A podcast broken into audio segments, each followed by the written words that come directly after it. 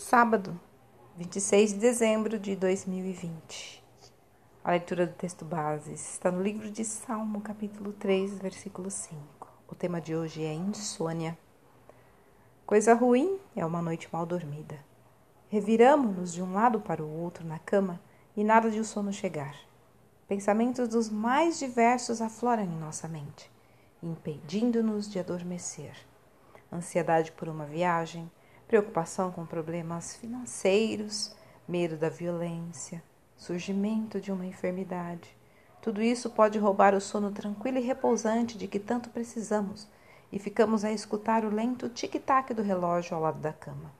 Em situações assim, alguns recorrem a remédios para dormir, outros apanham um livro para ler ou ligam a TV. Talvez funcione, mas muitas vezes também isso é em vão vencidos pelo cansaço, só conseguem cochilar um pouco já perto do amanhecer. Uma boa maneira de lidar com essas noites é aproveitá-las para conversar com Deus. É verdade que Ele já conhece todos os nossos problemas, ansiedades, medos e angústias, mas mesmo assim se agrada quando demonstramos nossa fé nele, apresentando-lhe tudo isso, e Ele não rejeita a nossa oração. Não fique no silêncio da noite procurando soluções para seus problemas. Entregue tudo nas mãos do Senhor.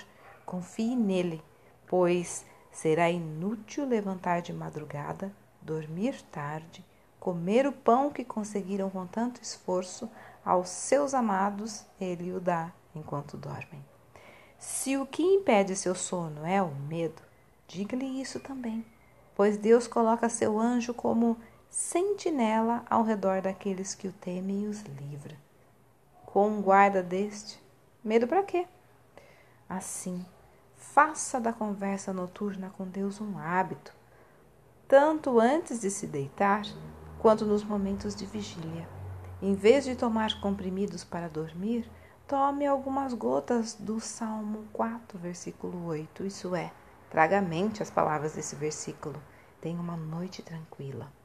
Olha, com ou sem sono bom, uma boa conversa com Deus é sempre um ótimo remédio. Texto retirado do presente diário da Rádio Transmundial, edição 23.